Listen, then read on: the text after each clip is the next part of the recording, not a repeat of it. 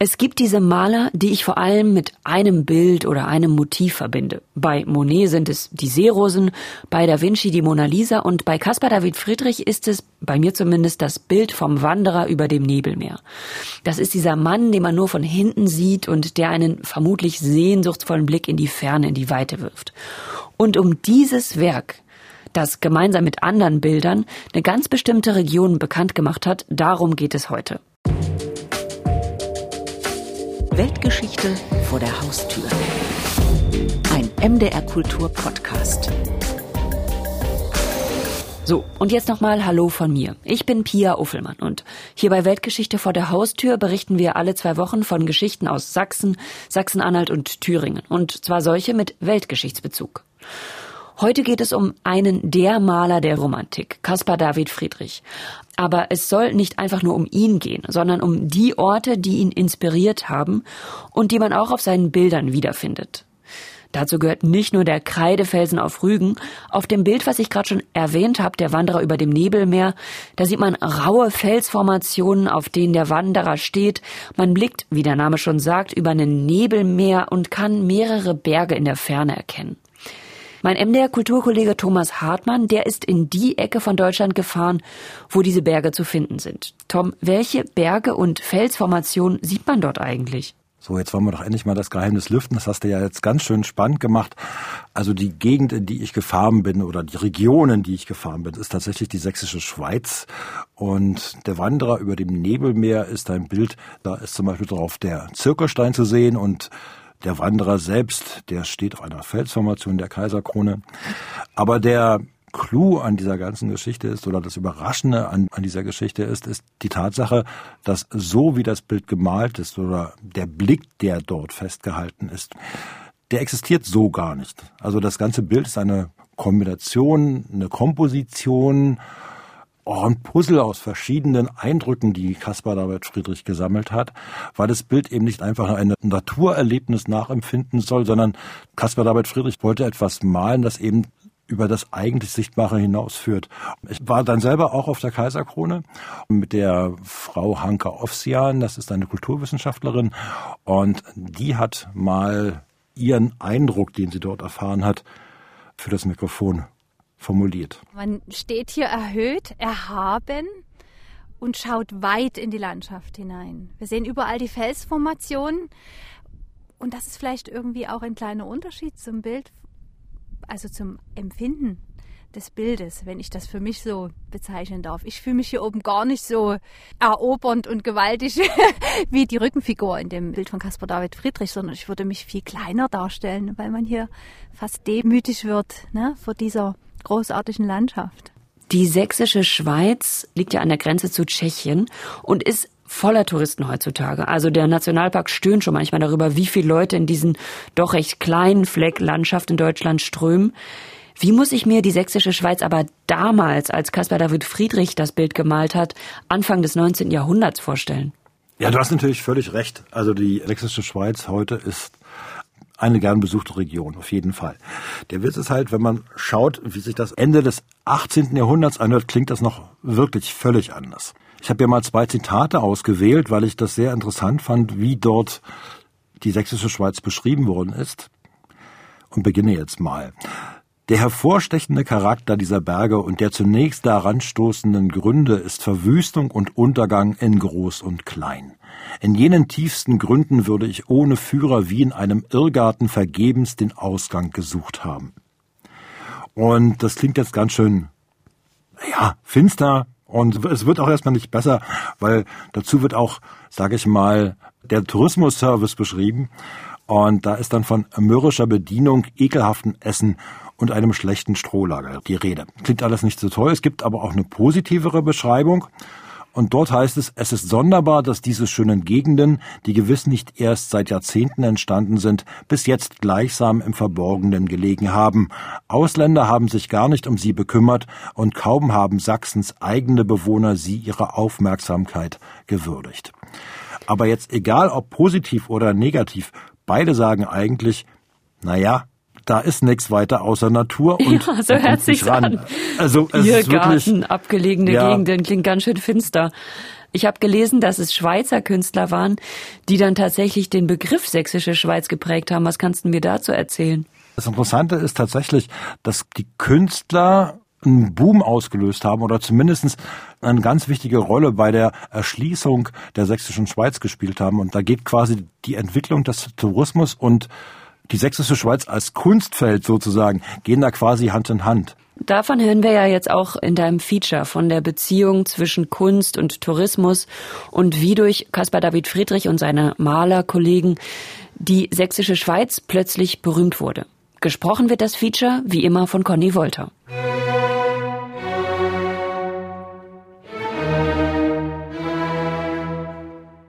Versuchen wir doch zunächst einmal, demjenigen einen Eindruck von dem Wanderer über dem Nebelmeer zu vermitteln, der Caspar David Friedrichs Gemälde nicht vor seinem geistigen Auge sieht. Im Vordergrund dominiert ein Felskoloss, strukturiert und obendrauf sehen wir einen Mann mit einer Art Gehrock, einem Stock, auf den er sich abstützt und wir sehen aber ihn jetzt nicht ins Gesicht, wir sehen ihn von hinten, wie als würden wir ihm über die Schultern schauen. Beginnt die Kulturwissenschaftlerin Hanka Ofsian, die unter anderem für das Museum in Bad Schandau arbeitet, mit der Beschreibung von Friedrichs Werk.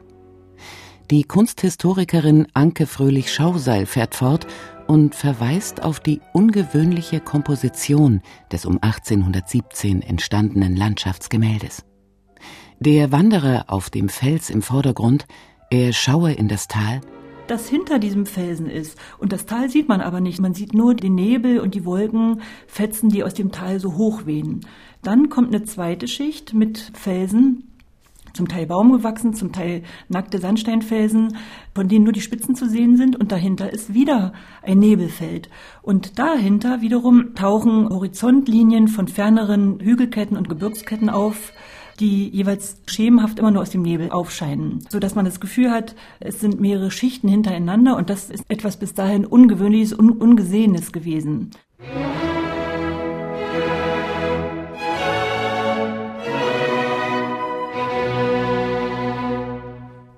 Wirkt die auf dem Gemälde festgehaltene Figur nun erobernd oder einsam? Wirken die Berge und Felsformationen im Nebelmeer nun geheimnisvoll unerreichbar oder schön? Wie das Werk zu dem Betrachter spricht, dürfte von Fall zu Fall verschieden sein, sogar abhängig von der Stimmung des Einzelnen. Anke Fröhlich-Schauseil, die über Landschaftsmalerei in Sachsen promoviert hat. Das Wunderbare an Bildern ist ja, dass die nicht wie Schrift, wie Literatur zum Beispiel, ganz konkret festzunageln sind, ähnlich wie in der Musik, sondern es kann sowohl das eine als auch das andere daraus abgelesen werden. Und je deutungsoffener ein Bild ist, desto mehr Potenzen hat es vielleicht auch, ja, Gedankengänge oder Assoziationen wachzurufen. Und das ist etwas, was Friedrich mit seinen Bildern ausdrücklich wollte. Ne? Der Wanderer ist sowohl Bestandteil der innerbildlichen Welt als auch außerhalb und guckt in die Tiefe hinein. Er hat sowohl den Gipfel erklommen, aber er guckt auch wieder in die Tiefe, die ihn dahinter erwartet, denn höher geht's nicht. Und man kann es sowohl als eine reale Situation eines Wanderers im Gebirge sehen, aber auch als symbolische Situation eines Menschen, der auf dem Gipfel seines Lebens steht und nun in die zweite Lebenshälfte hinabguckt.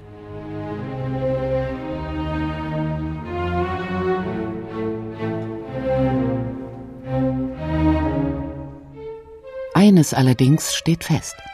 Der Wanderer blickt auf einen Naturausschnitt, den es so nicht gibt. Friedrich zeigt eine Landschaft, die zusammengestellt, kompiliert ist aus einzelnen Naturausschnitten.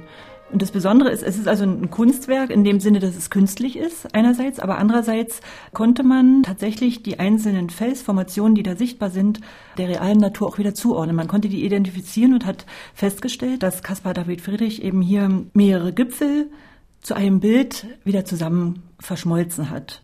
Was nichts anderes bedeutet als man kann auf dem Felskoloss stehen, auf dem der Wanderer über dem Nebelmeer steht, dürfte aber eine gänzlich andere Erfahrung machen. Um dies zu überprüfen, ist der Caspar David Friedrich Weg in der sächsischen Schweiz unser Ziel. Genauer Krippen, ein Ortsteil von Bad Schandau. Hanka Ofsian Der Caspar-David-Friedrich-Weg ist ein Rundweg, der über mehrere Stationen rings um Krippen verläuft, auf einer Länge von etwa 15 bis 16 Kilometern und als Höhepunkt sicherlich die Kaiserkrone hat und dann wieder von dort absteigt ins Tal zurück und hier letztendlich wieder ankommt. Der Maler hat sich in Krippen aufgehalten. 1813 etwa verbringt er hier einen großen Teil des Jahres. Der 1774 in Greifswald geborene Künstler schreibt Ende März Ich habe schon seit länger als 14 Tage Dresden verlassen und lebe hier in einer sehr angenehmen Gegend. Friedrich nutzt den Aufenthalt für Wanderungen, für Spaziergänge, zum Skizzieren, zum Zeichnen. Diese Arbeiten wiederum bilden die Grundlage für die Entwicklung des Caspar-David-Friedrich-Wegs. Es gibt gewisse Sichtachsen, die man hier rekonstruiert hat, wo man gesagt hat, okay, an dem Punkt ist es höchstwahrscheinlich, dass er gestanden hat und das gezeichnet hat. Das ist natürlich nicht 100 Prozent, aber man hat das versucht und es ist auch oft plausibel. Wichtige Rollen bei der Entstehung dieses touristischen Wanderweges haben der Fotograf und Autor Frank Richter sowie Gerd Englig gespielt. Der Lehrer im Ruhestand erzählt, ich bin tagelang hier im Gelände rumgesaust mit Ablichtung, Fernglas, in der Zeit, als keine Beblätterung der Bäume war. Und habe dann auch noch zwei Standorte dort mit ausgemacht, zur Freude der Fachwelt. Und das haben wir dann mit eingearbeitet. Der Rundweg, den wir hier gegründet haben, das sind also elf Positionen, die beschrieben sind. Also das war vor allem inhaltlich, der Frank Richter und ich haben das gemacht. Tolle Unterstützung auch durch Nationalpark, die Wegeführung, und die Stadtverwaltung und der Bürgermeister und Stadtrat, die waren also auch dafür. Nur haben wir das Ding und es muss natürlich viel benutzt werden. Ne? Gerd Englig denkt da in erster Linie natürlich an Touristen.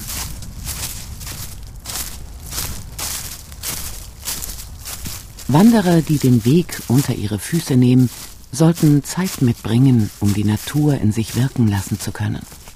Dort zu gehen, wo der Künstler vielleicht gegangen ist, Dort zu schauen, wo der Maler gezeichnet hat, verändert die Wahrnehmung, schärft die Sinne. Zudem leisten die Informationstafeln wertvolle Dienste. Das ist zum Beispiel wieder so eine Tafel. Das zeigt eine Zeichnung von Caspar David Friedrich. Das ist eine Studie eines Felsmassivs mit Bäumen. So ein Felsmassiv mit vielen Vorsprüngen und Winkeln. Und darauf stehen so einzelne Bäume, vielleicht sind so ein bisschen wie Krüppelkiefern, ne, so ein bisschen verwachsen. Und wenn wir jetzt den Blick von dieser Zeichnung abwenden, nach oben sehen wir auch wie so eine Felsformation, ne? die auch so eine Winkel hat, ja, diese Vorsprünge. Ne? Und da kann man schon sagen, okay, ja, vielleicht hat er hier gesessen und das eben gezeichnet.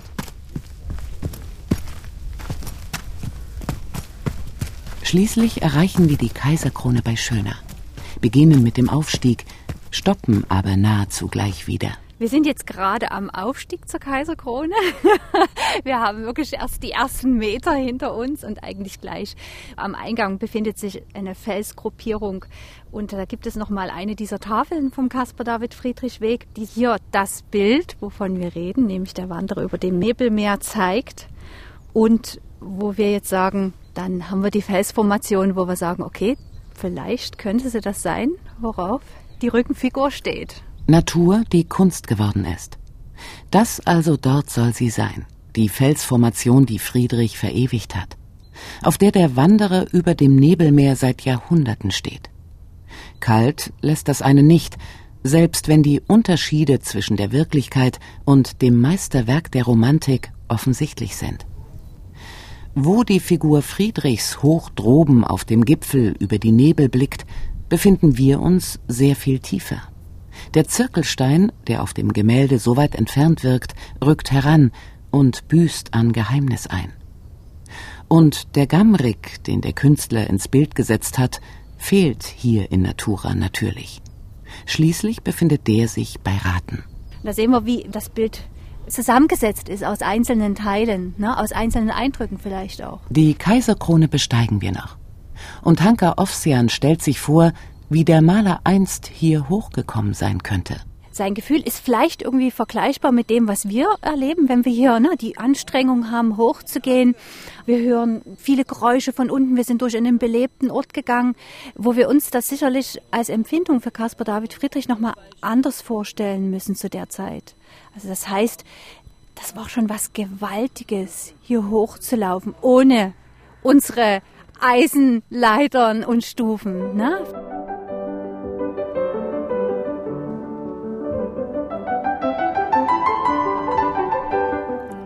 Allerdings, wenn es um die sächsische Schweiz geht, interessiert sich Friedrich nicht nur für die Gegend um Krippen.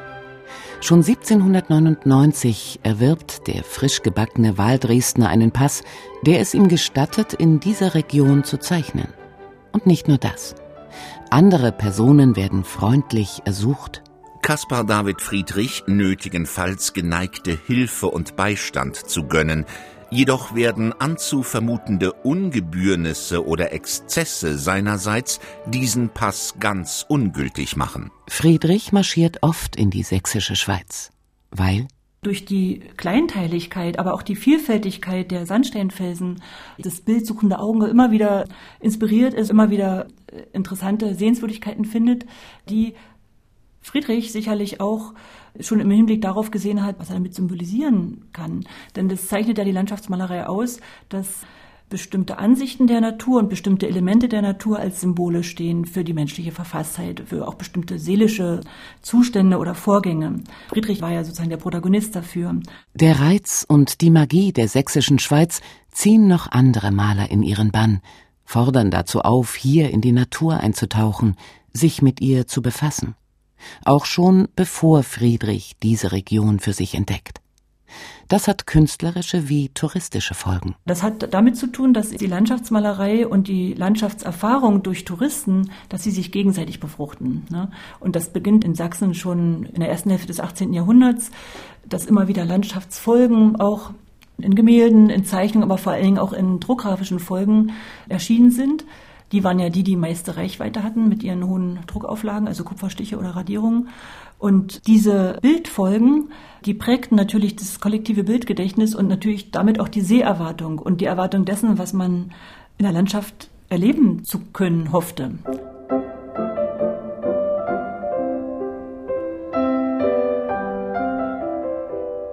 Die künstlerische Erschließung der sächsischen Schweiz beginnt mit dem 1685 geborenen Johann Alexander Thiele, dem Vater der sächsischen Landschaftsmalerei. Dieser Johann Alexander Thiele hat ja schon ein sehr feines Gespür für natürliche Stimmung, also für Nebel, für Aufgänge, Untergänge, für Nachtstimmung sogar, für die man eine Entsprechung finden konnte im Bild. Das heißt, er war sehr subtil in seinen Farben und gilt übrigens als ja, als einer der wenigen barocken Landschaftsmaler in Deutschland, also nicht nur in Sachsen.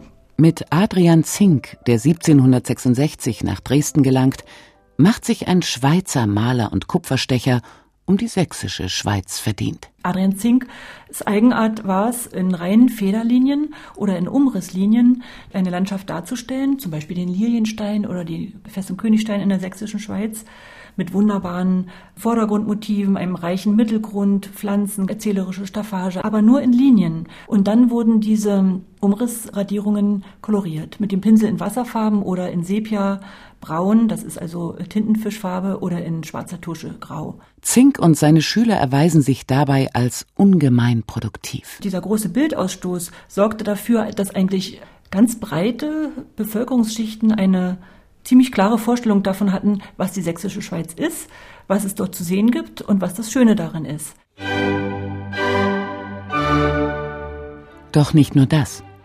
Auf Zink und seinen Landsmann, den Maler Anton Graf, geht die Bezeichnung sächsische Schweiz zurück.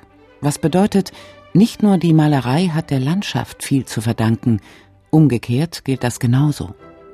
Ihre erhabene Schönheit wird durch Künstler wie Johann Alexander Thiele, Adrian Zink oder Caspar David Friedrich in die Welt getragen. Maler finden sogar einen zündenden Namen. Und all dies mit Erfolg.